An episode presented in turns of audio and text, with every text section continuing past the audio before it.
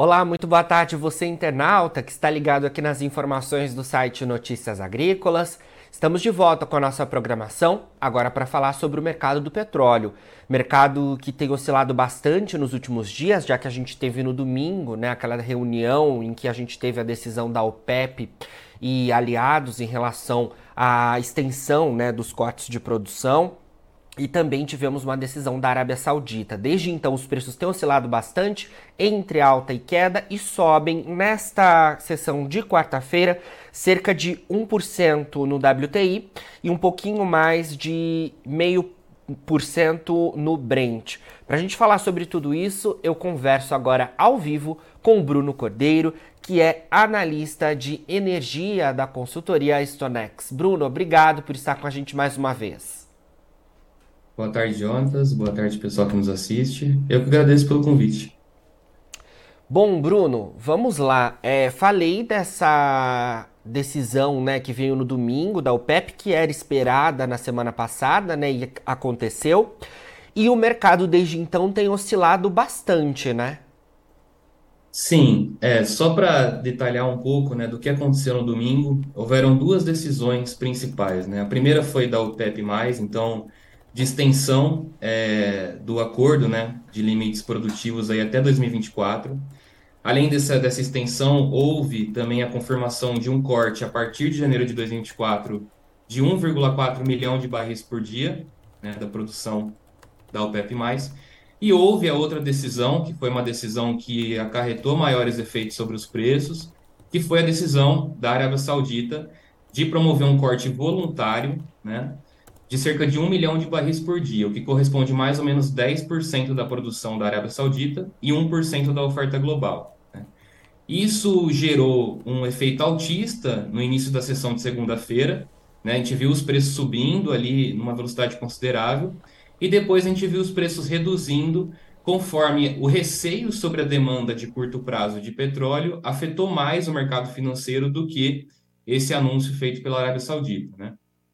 Ontem a gente teve essa preocupação da demanda é, afetando ainda mais os mercados, conforme a gente teve a divulgação é, de dados do PMI de serviços né, dos Estados Unidos caindo em relação ao mês anterior, e os dados também de novos pedidos da indústria alemã é, caindo né, em abril em relação a março. Então, dois indicadores aí baixistas né, que permitiram as quedas nos preços na sessão de ontem.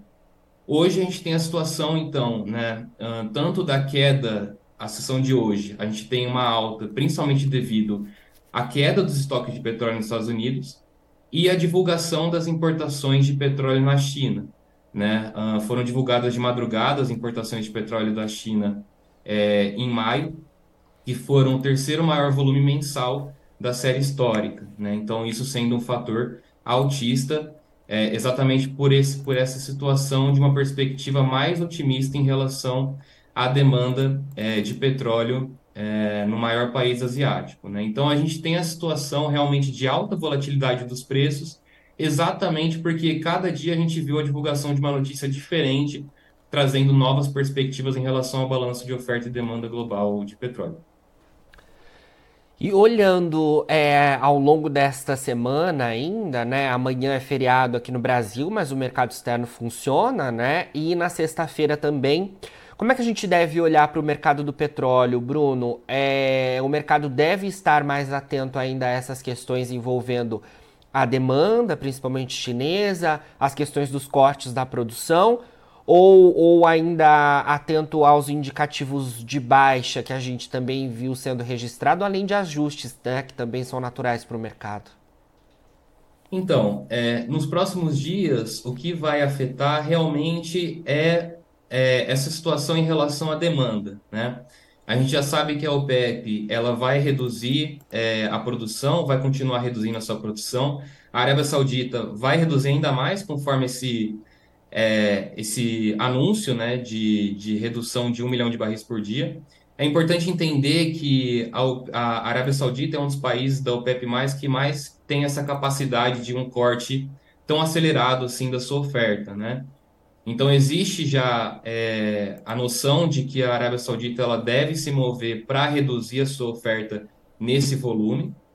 Então a situação vai estar muito mais do lado da demanda, né? Como que vai se comportar a demanda em alguns agentes? Como eu falei, a gente teve a divulgação dos estoques de petróleo e derivados hoje nos Estados Unidos.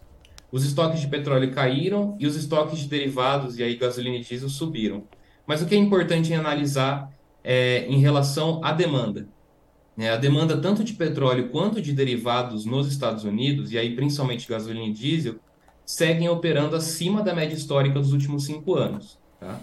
Então, elas seguem operando acima do que a gente viu nos anos anteriores, e é um fator de atenção porque a gente vê que o refino americano está tá, tá, tá acontecendo a patamares aí muito altos também. Quando a gente vê o fator de utilização das refinarias, ele está operando mais ou menos acima de 92% né, da capacidade total de processamento de petróleo nos Estados Unidos, que é um indicador alto para o período. Tá? Isso é um fator importante exatamente porque a gente tem uma situação em que a demanda de combustíveis está sendo muito aquecida nos Estados Unidos, mas também lá fora. A gente vê as exportações de gasolina e diesel nos Estados Unidos atingindo aí máximas históricas em várias semanas do ano. Isso dá exatamente por um aumento da demanda por esses combustíveis americanos na Europa e na América Latina, tá? Então é um fator que a gente vai observar aí nas próximas semanas como sendo um fator bem importante para a variação dos preços tanto do petróleo quanto de derivados. Do outro lado, a gente tem a demanda asiática. Né? Como que essa demanda vai se comportar? Ao que tudo indica, conforme a gente viu as importações de petróleo alcançando esse volume, né, é, a gente entende que a, o refino chinês, né, os centros de refinaria chinês já se preparam aí por um possível aumento do consumo doméstico. Né? É, algumas casas já vinham falando é, exclusivamente né, no segundo semestre de um aumento muito veloz mesmo do consumo chinês. Se isso se materializar, a gente vai ver tendências altistas aí para os preços, tá? Se não, se o consumo chinês não vingar, a gente pode ver aí mais pressões baixistas sobre os preços. Né? Mas é claro que a gente tem que aguardar a divulgação de novos indicadores, tanto indicadores exógenos ao mercado de petróleo, então indicadores econômicos mesmo, né, de atividades econômicas, quanto indicadores do mercado né, de oferta e demanda em si, tanto de petróleo quanto de combustíveis. Ô Bruno, olhando então essa questão da demanda, quando a gente fala nos Estados Unidos, né, esse, esses indicativos é, positivos que você pontuou, é, a gente precisa lembrar que lá é, eles ainda não estão no pico né, de, de, de, grande consumo. Né? As férias de verão ainda vão acontecer né, nos próximos meses por lá. Então, realmente, é algo que a gente, que a gente precisa estar atento, né? Exatamente, é. é. essas férias de verão, né, a gente, a gente chama como driving season, né, que é o período em que há um aumento mesmo dessas viagens e, portanto, um, um crescimento muito acelerado do consumo de gasolina. É, normalmente esse período ele ocorre ali é, entre maio, na verdade entre junho e agosto, né? Então agora que a gente vai ver realmente se esse consumo de gasolina vai vingar ou não. Existem perspectivas de que há hoje uma demanda retraída né, de viagens de verão nos últimos dois anos que devem se materializar agora. Então, possivelmente, a gente vai ver um aumento exponencial aí das viagens de verão nos Estados Unidos e, por consequência, um aumento acelerado da demanda de gasolina. Né? Então, esse acaba sendo um fator importante que o mercado vai monitorar sim nas próximas semanas, né? conforme os Estados Unidos se apresenta hoje como o maior demandante disparado de gasolina do mundo. Né? Então, sim, é uma situação que vai ser monitorada pelo mercado e que é importante né, uh, ser monitorada aí pelas pessoas para entender as possíveis variações tanto dos preços da gasolina, mas que também afetam, em última instância, os preços do petróleo. Certo. Falamos então de Estados Unidos, falamos de China, é, falamos de Arábia Saudita, né? Dessa decisão aí que veio no domingo. Queria saber se a gente tem novidades também vindas da Europa, já que a gente, te, já que a gente teve nos últimos meses, né? Bastante preocupação por lá também, principalmente as relacionadas aos derivados. Sim, é, na Europa a situação, é, ao que tudo indica, né? É de fato uma desaceleração das atividades econômicas aí até o final de 2023, né? Como eu falei, saiu esse indicador é, relacionado a novos pedidos da indústria alemã, né? Que já operou em queda, ao passo que o mercado estimava uma alta desse indicador mês a mês, né? E os indicadores também de PMI, né, que aí analisam aí realmente as atividades econômicas tanto no setor de serviços quanto no setor de indústrias, também vem apresentando dados não muito positivos, né? Então há sim uma expectativa de desaceleração do crescimento é, econômico europeu, né, principalmente da zona do euro, é, exatamente porque o Banco Central Europeu vem promovendo essa política monetária contracionista, né?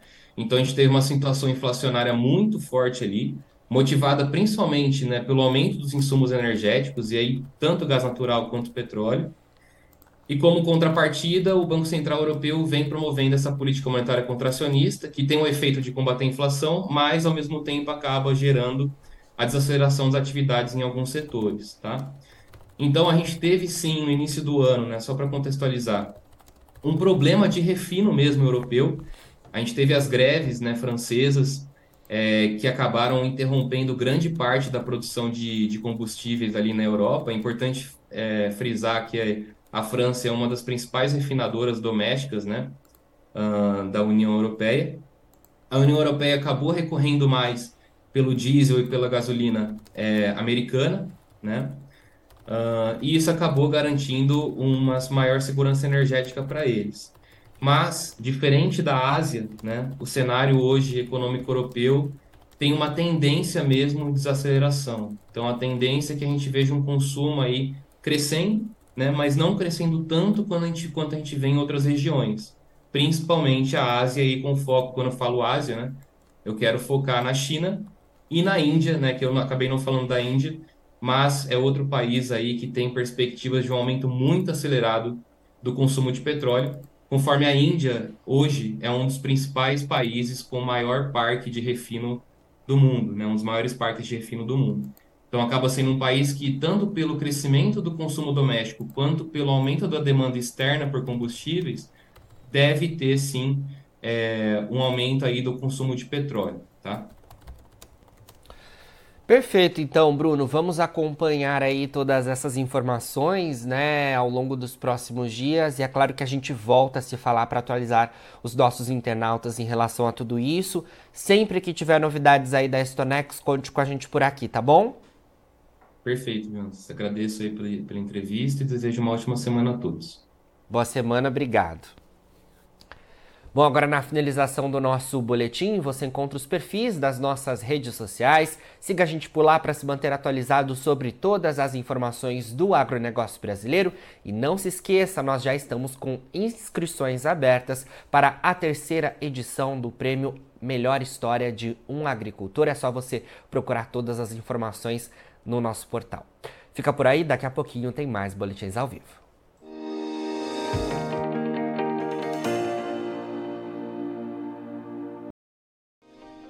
se inscreva em nossas mídias sociais. No Facebook, Notícias Agrícolas. No Instagram, arroba Notícias Agrícolas. E em nosso Twitter, arroba Norteagri. E para não perder nenhum vídeo, não se esqueça de nos acompanhar no YouTube e na Twitch, Notícias Agrícolas Oficial.